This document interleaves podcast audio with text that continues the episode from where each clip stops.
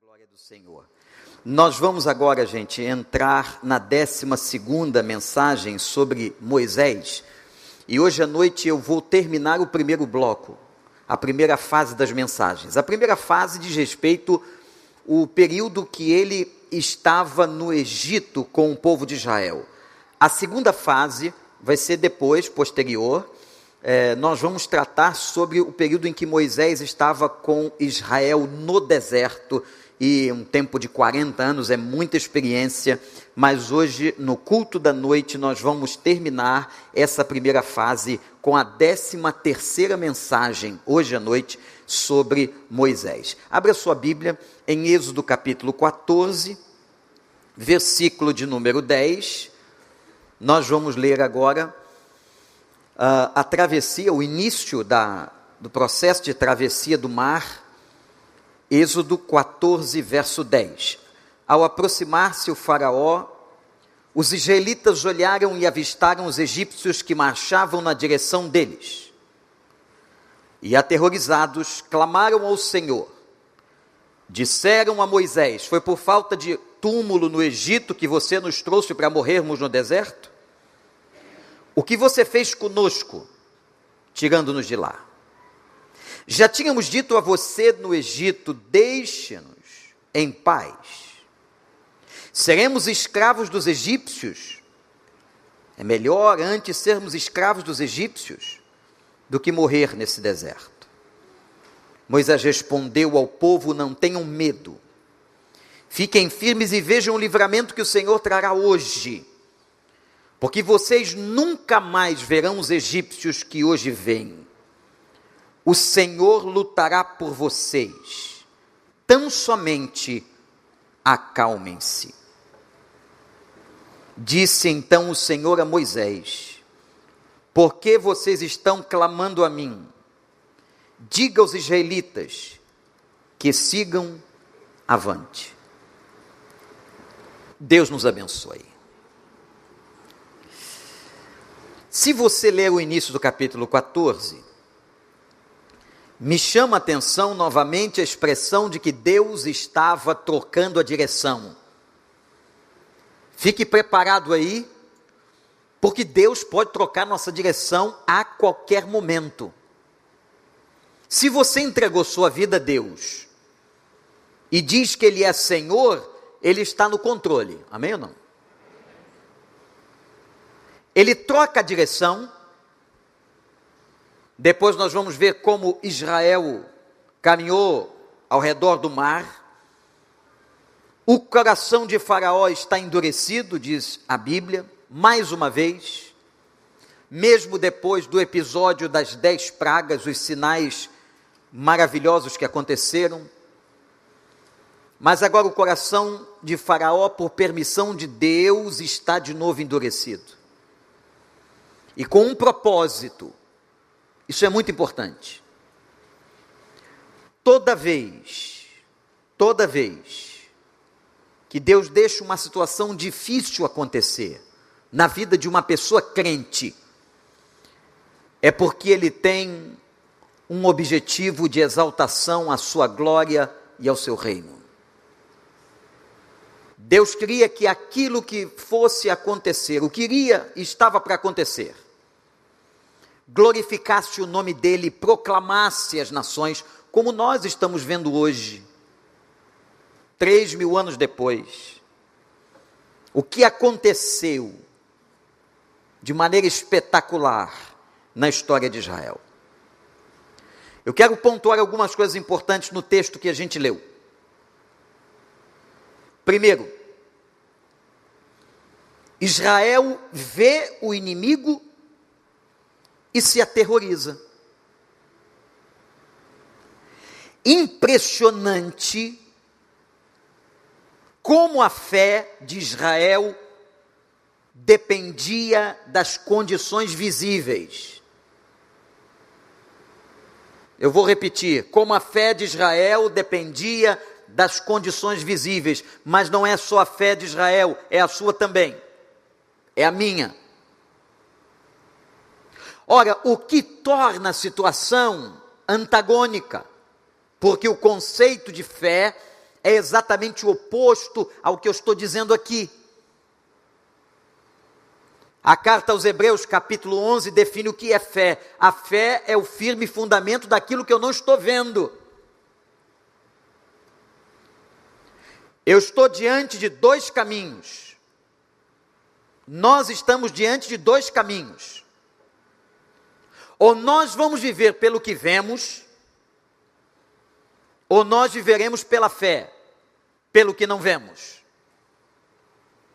A Bíblia diz que se vemos não é fé, mas aquilo que não vemos, a fé se manifesta na confiança daquilo que nós não vemos. Se você for viver a partir do que você vê, você se atemoriza e se desespera como Israel. Se você for viver baseado no que você tem visto nas mídias sociais, na internet, na televisão, nos canais fechados, se você viver a partir do que você vê, você se desespera, mas o justo viverá da fé. Nós temos que viver na confiança de um Deus que age, de um Deus poderoso, de um Deus que fala. Ô, gente, quem aqui não teve uma experiência de estar passando um momento difícil e lá no seu quarto de oração encontrou a voz e a presença de Deus? Quem de nós aqui já não teve essa experiência? Portanto, quando Israel viu que os egípcios se aproximavam com seus carros de guerra, eles ficaram com medo. Vão acontecer momentos em 2021 que você vai ver os carros de guerra do inimigo se aproximarem. Claro que isso aqui é uma linguagem figurada. Você vai ver uma situação difícil. Os problemas continuarão acontecendo. Jesus disse que no mundo teremos aflições. Então, vão acontecer momentos em que os carros vão vir. O inimigo vai se apresentar, mas lembre-se, você não poderá viver pelo que você está vendo ou que você verá. Você vai viver pela fé e na confiança do Deus que sempre te protegeu, te protege e te protegerá. Não tenha medo do tamanho do inimigo. Não tenha medo do volume do exército. Tenha confiança na grandeza do teu Deus. Quando Israel viu a força, o poderio, os carros de guerra, temeu. Mas aprendamos a viver pelo que não vemos. Aprendamos a viver baseado nas promessas do Senhor. Confie no Senhor e Ele vai satisfazer os desejos do teu coração. Segunda coisa importante aqui. Me chama a, muita atenção a insuficiência das experiências. Anote isso. A insuficiência das experiências. Nós pedimos tanto a Deus para nos dar experiências, e geralmente pedimos a Deus que nos dê experiências de milagre. Mas uma coisa importante, irmãos, minhas irmãs, você que está aí na internet com a gente, cultuando, é que os milagres não sustentam a fé de uma pessoa. Os milagres aconteceram em Israel e acontecem todos os dias na nossa vida. Há milagres que nós passamos por eles e às vezes nem tomamos conhecimento que Deus operou, por exemplo, um milagre de livramento. Observem, irmãos, que mesmo diante de toda a manifestação de milagre e de poder de Deus que aconteceu lá dentro do Egito, quando Deus manifestou a sua glória através dos sinais das pragas, sinais miraculosos, inclusive protegendo Israel na terra de Gozen. Tudo aquilo que o povo viu não foi suficiente. o povo continuava tendo um coração como o nosso. Não julgue Israel, não. Não julgue Israel nessa passagem, nesse contexto, porque nós somos muito semelhantes. Deus faz, faz, faz, e nós continuamos com as nossas dúvidas, com os nossos medos, com as nossas inseguranças. Milagres não solidificam a fé de uma pessoa. Por isso, que não adianta, tem gente que precisa de milagre todo dia. Aí vai no culto de milagre de de manhã, tem um culto de milagre à noite, tem um culto de milagre na segunda-feira, na quarta-feira, ela precisa se alimentar de milagres. Ora, por que, que isso não satisfaz? Isso não sustenta, isso não torna a fé sólida. E as pessoas ficam atrás de experiências miraculosas com Deus. O que vai solidificar a sua fé é intimidade com Ele, é ouvir e confiar na Sua palavra, é ter com Deus relacionamento. Tem gente que passa por milagres, foi até alvo de milagres, anote aí, e não é convertida. Você sabia disso?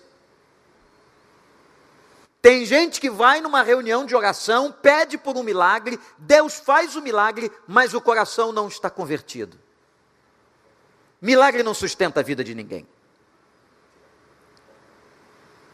Não que nós não o queiramos, não que nós não sejamos abençoados, é claro que somos. Eu não vou dizer a você para parar de orar por um milagre, de maneira nenhuma. Mas o que você tem que saber que não são os milagres que criam a substância da firmeza de uma fé.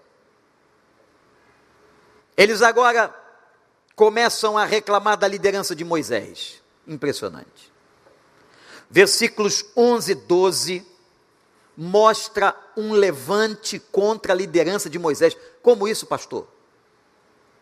Exatamente, aquele Moisés é aquele Moisés. Aquele homem que foi tanto usado por Deus dentro do Egito, aquele homem que esteve diante de Faraó, aquele homem que levantava as mãos e as pragas se processavam. É contra esse homem que o povo agora se levanta. Mesmo tendo visto como Moisés fora usado. Atenção, líderes. Há líderes aqui, há líderes na internet. E há líderes em vários níveis, não só na igreja. Tem pessoas que lideram organizações, empresas. Aprenda uma coisa importante: a liderança é um lugar também onde sofremos injustiças. Se você é líder, você tem que entender que você vai passar por injustiças. Esse povo que por tantos anos clamou para ser liberto do Egito, que pedia a Deus que Deus levantasse alguém que os liderasse no Êxodo, agora reclama de Moisés. Pastores que estão aqui, se reclamaram de Moisés, nós estamos tranquilos. Se o povo é capaz de reclamar de Moisés, Toninho, vou fazer o quê? Um homem com aquele nível de estirpe espiritual. E olha o que eu, eu, eu grifei e vou ressaltar para você. Olha o que eles disseram sobre Moisés ou para Moisés. Você nos trouxe para morrer no Egito? Uma acusação de cumplicidade de homicídio. O que você fez conosco tirando-nos de lá? Lembra que nós falamos, deixa-nos em paz? Olha, agora é que eles estão perturbados. Nós tínhamos avisado a você, Moisés. Seremos escravos dos egípcios. Misericórdia. Antes ser escravo dos egípcios do que morrer no deserto. Esse é o povo. cheio de ingratidão. E uma coisa a gente observa: era um povo em que dentro deles havia um espírito de escravidão. Que coisa interessante, o Espírito Santo me mostrou de uma maneira muito própria. Eles saíram do Egito, mas o Egito não saiu deles. Eles continuaram com aquela mentalidade de escravidão, de pobreza espiritual. E ao invés de glorificarem a Deus, de agradecerem as bênçãos de Deus, o livramento de Deus, a bondade de Deus, a atuação de Deus, não, eles estão reclamando com Moisés. E essa questão da reclamação ou das queixas, cuidado com você que faz muita reclamação. Você que murmura muito. Essas reclamações, essas murmurações custaram caro. Porque Deus proíbe essa geração de entrar em Canaã, na terra prometida. Somente de uma certa idade para baixo. E Deus diz o porquê. De tanto vocês murmurarem. Essa murmuração, gente, esse espírito de escravidão que acompanhou os israelitas, durou, não foi aqui não, isso durou 40 anos, o período da peregrinação no deserto. O povo reclamava, reclamava, reclamava. Eu quero dizer uma coisa para você: que esse seja um ano na sua vida em que você viva com ações de graças glorifique ao Senhor, agradeça as coisas boas que Deus fez na sua vida, agradeça pelas pessoas que Deus tem usado na sua vida, glorifique, louve ao Senhor, não viva se queixando, mas que haja palavras de ações de graças nos seus lábios, exaltando o nome daquele que é digno. Não se queixe. Coloque-se diante de Deus e esse povo agora, que viu tantas experiências, tantos milagres, e vê a liderança de Moisés, esse povo está debaixo de uma escravidão interior, emocional. Eu conheci presos na cadeia livres. Como assim? Eu conheci, e por muitos anos fiz trabalhos em presídios, presos convertidos na cadeia frequentando a Ilha Grande, o Talavera Bruce, Frei, o Frei Caneca, alguns desses presos não existem mais. Eu conheci presos que estavam presos fisicamente, mas o coração livre, tinham se convertido. A alma estava livre. Mas há pessoas que o contrário também é verdade, elas estão fisicamente livres, mas o coração está completamente escravizado. Coração escravizado por queixas, por reclamações, por repetições. Hoje, esse negócio da máscara esconde algumas pessoas muito mal-humoradas. Mas o mal-humorado, até com máscara, dá para ver que ele é mal-humorado. Olha para o lado aí e vê se tem alguém mal-humorado perto de você. Você vai observar a parte superior da testa. O mal-humorado deixa o mau humor sair pelos olhos, pela testa, pelas mãos, da maneira que ele anda. Ele é mal-humorado. Ele é uma pessoa que não dá graças, ele é uma pessoa que reclama. Longe de nós isso, que seja um ano de gratidão, um ano de alegria, em que os nossos olhos não fiquem olhando só para os inimigos e para as coisas ruins, mas que a gente possa dar graça ao Senhor e dizer assim: até aqui nos ajudou o Senhor. Amém ou não, galera? Primeiro, eu quero chamar a atenção dos líderes, que os líderes sempre vão levar uma responsabilidade maior, mas falo também com os liderados. O que estava acontecendo ali era uma desconfiança do caráter de Moisés. da palavra de Moisés. Se você não confia no seu líder, você não pode ser liderado por ele. Você tem que confiar no caráter de quem te lidera. Eles desconfiaram de Moisés. O Senhor nos trouxe aqui para morrer? Não temos como nos aprofundarmos nisso, irmãos, mas hoje o problema de liderança é gravíssimo. Que Deus nos ajude aqui na igreja, em qualquer lugar, a que tenhamos líderes íntegros. E não esqueça que o conceito de integridade não é sinônimo de perfeição, porque não há líder perfeito. Mas há líderes íntegros.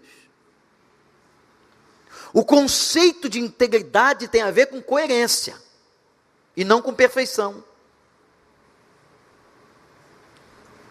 A coerência é quando não há algo dúbio. Se é isso, é isso. Se a verdade é essa, o líder expõe a verdade do que é, seja ela boa ou ruim. O hipócrita não. O hipócrita, ou o mau caratismo da liderança, vai sempre tentar para mo mostrar para você que tudo é lindo e perfeito. Que ele, inclusive, é um grande super-homem, que ele não erra. Líderes erram sempre.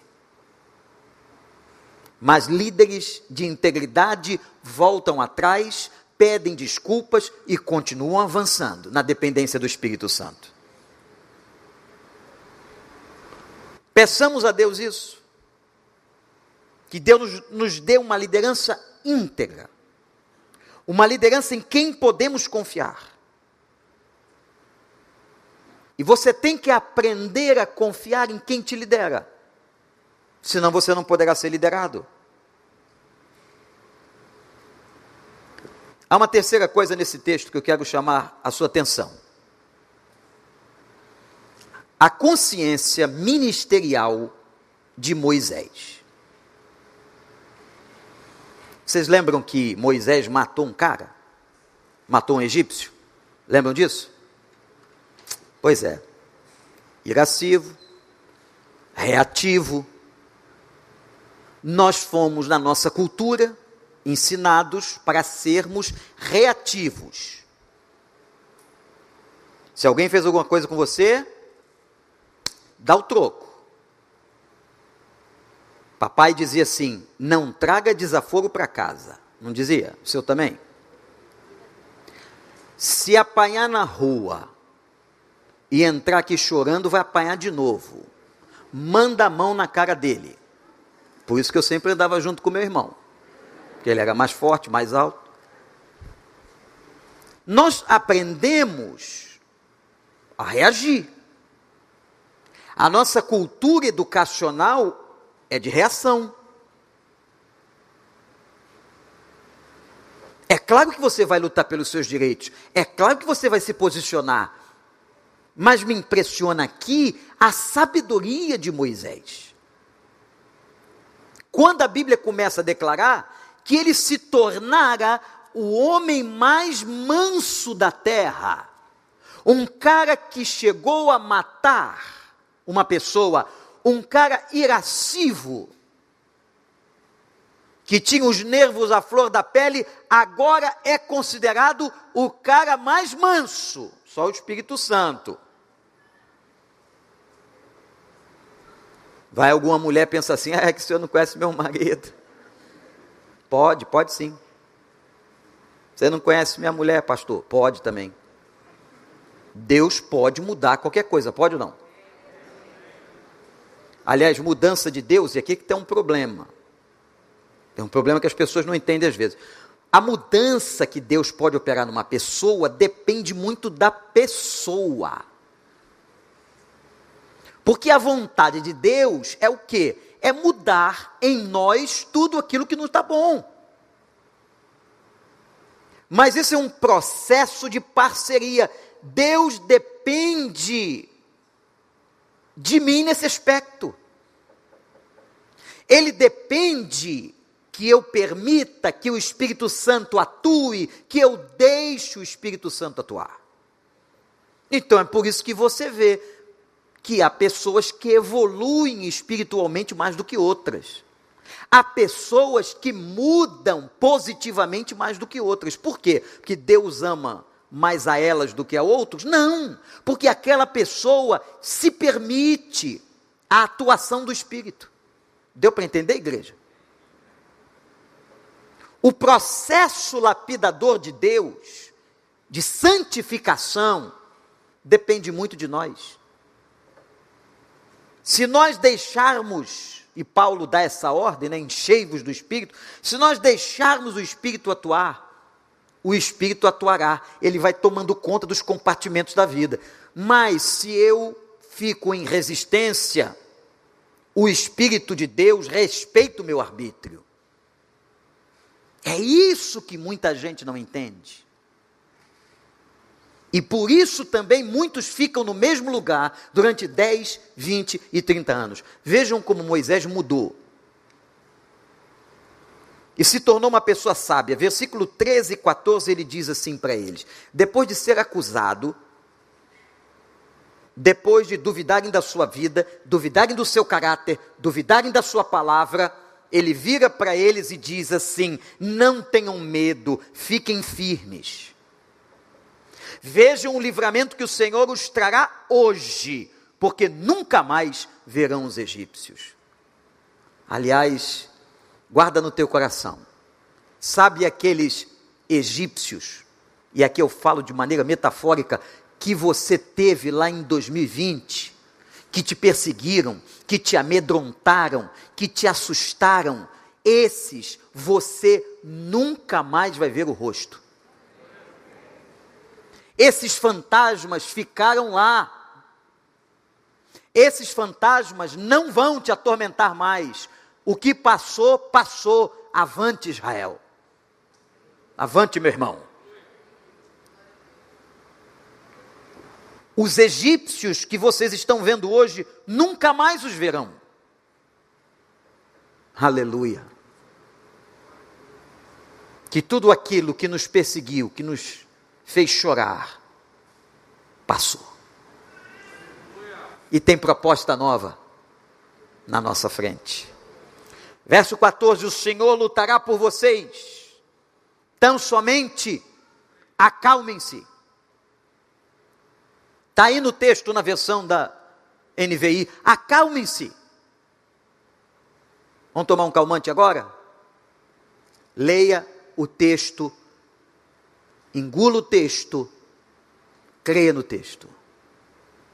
Você vai falar debaixo da máscara aí para quem está do seu lado. Acalme-se, pode falar, mesmo se você não conhecer a pessoa.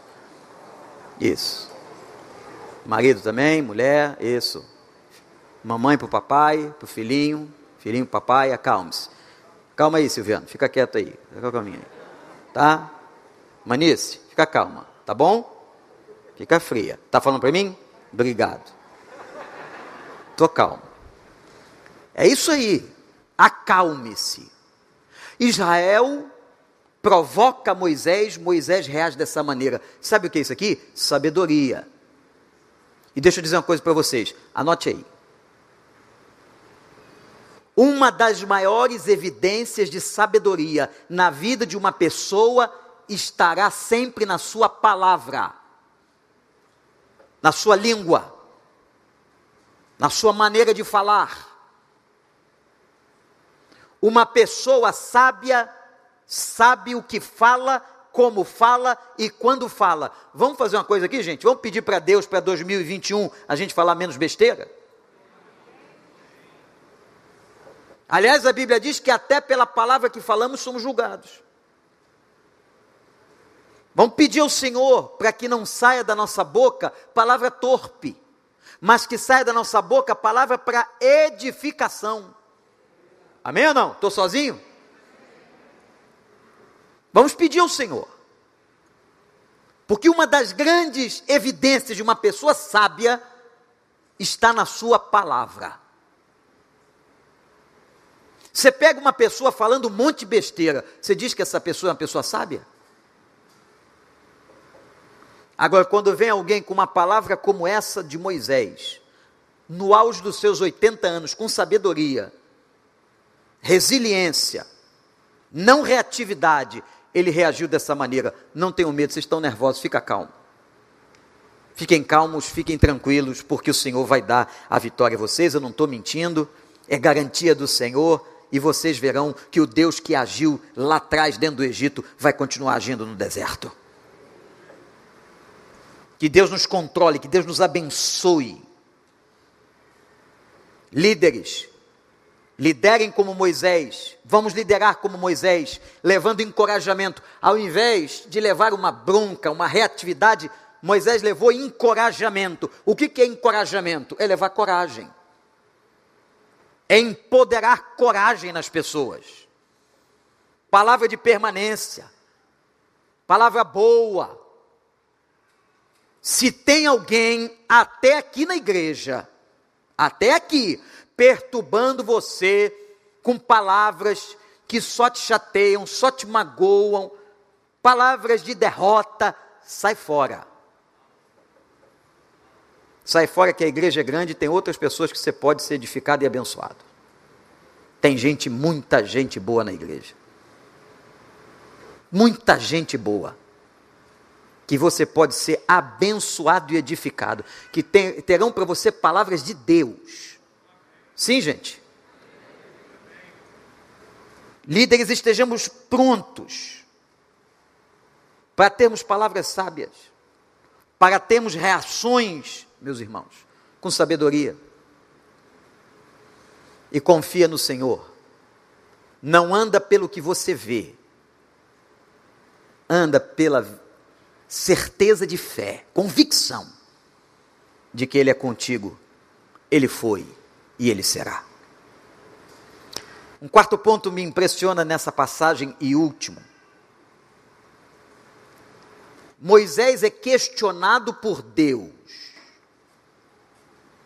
Versículo 15, veja como Deus trata a liderança. Quem estava orando, diz o texto bíblico, foi o povo. O povo, quando viu os egípcios, os 600 carros, aquele poderio todo, diz a Bíblia que o povo começou a clamar. É o povo que está clamando, mas Deus pergunta a Moisés: por que estão clamando a mim? Porque vocês estão orando. Irmãos, preste atenção, aqui não está nenhuma condenação uma pessoa que ora, em absoluto. Você pode pensar, então Deus não quer que oremos? Não. Deus quer que oremos. O problema é que tem horas que você tem que agir. E muitas pessoas não agem escondidas atrás da oração. Meu irmão já resolveu o que Deus mandou? Estou orando. Aí passa dez anos. E aí, irmão, resolveu? Estou orando. Acompanhado da oração ou da verbalização, aliás, a palavra oração já pressupõe dois atos a atitude de oralizar, de falar, mas a atitude de agir. Isso é oração. Então não para de clamar, não, mas faz o que você tem que fazer, faz a tua parte, faz o que Deus mandou, dê o primeiro passo. Não adianta ficar esperando emprego sentado no sofá da casa. Está fazendo o quê? Estou orando. Se você não abrir a internet, se você não mandar um currículo virtual, se você não for alguém que você conhece pedir ajuda. Você tem que ter, meu irmão, minha irmã, movimento. Deu para entender, gente? Eu não posso ficar escondido atrás da oração. Por que vocês estão clamando a mim? Diga ao povo, Moisés, que vá avante. Em outras versões antigas, diga ao povo de Israel que marche. Não é hora apenas de orar, mas chegou o tempo de agir. Você está esperando o que aí para trabalhar para o Senhor? Está fazendo um monte de promessa, aí eu vou fazer esse curso, depois eu vou fazer o outro, e fica fazendo um monte de treinamento e não bota coisa para funcionar. Gente, vamos servir ao Senhor, vamos trabalhar.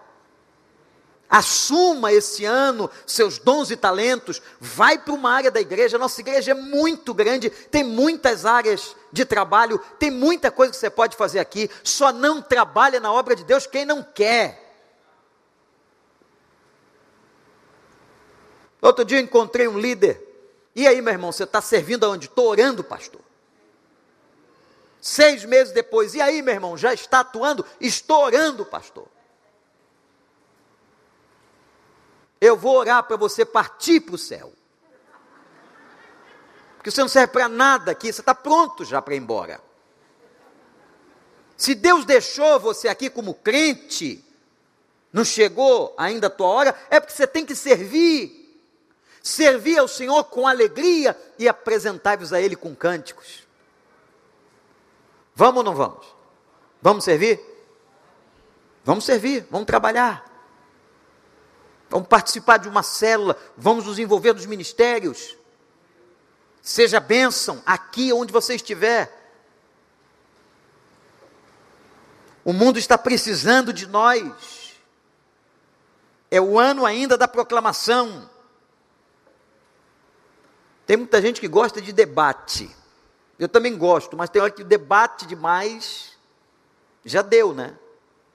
Não vamos debater. Vamos discutir. Tem gente que adora uma discussão.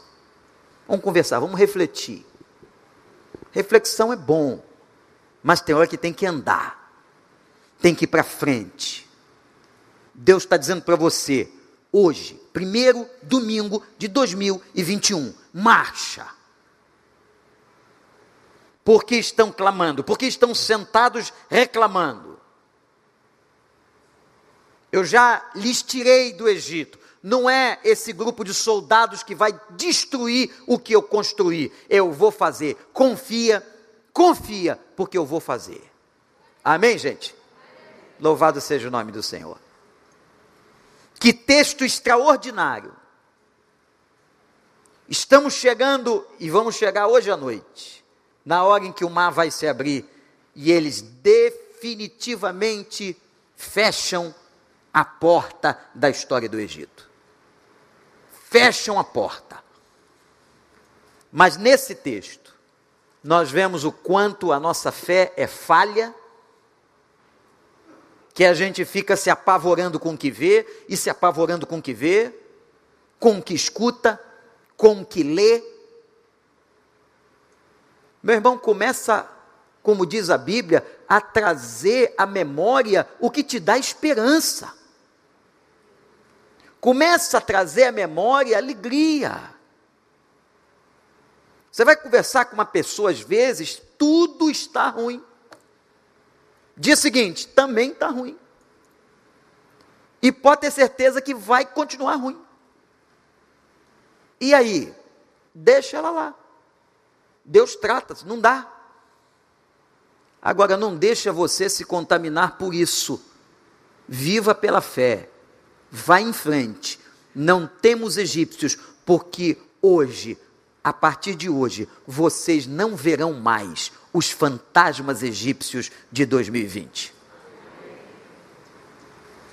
Líderes liderem.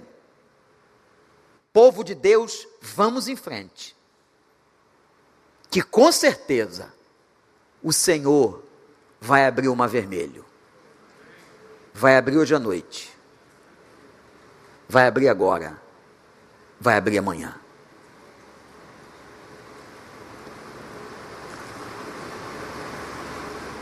Os israelitas olharam e avistaram os egípcios que marchavam na direção deles.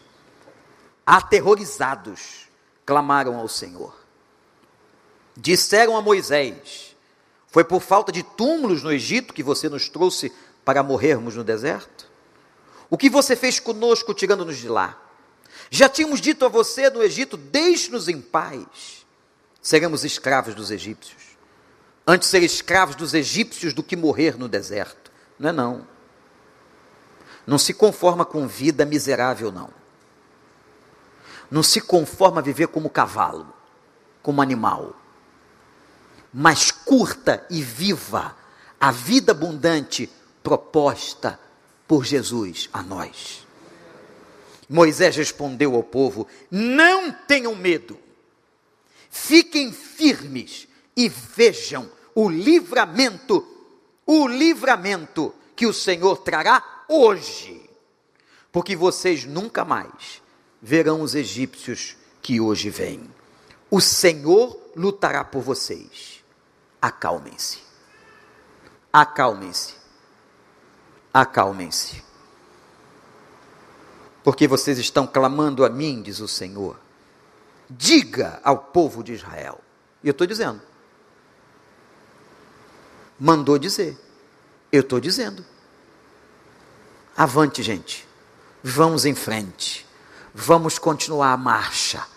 Deus tem muita coisa boa para a sua vida. Deus tem muito para te usar.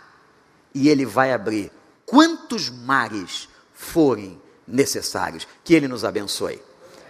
Vamos ficar em pé?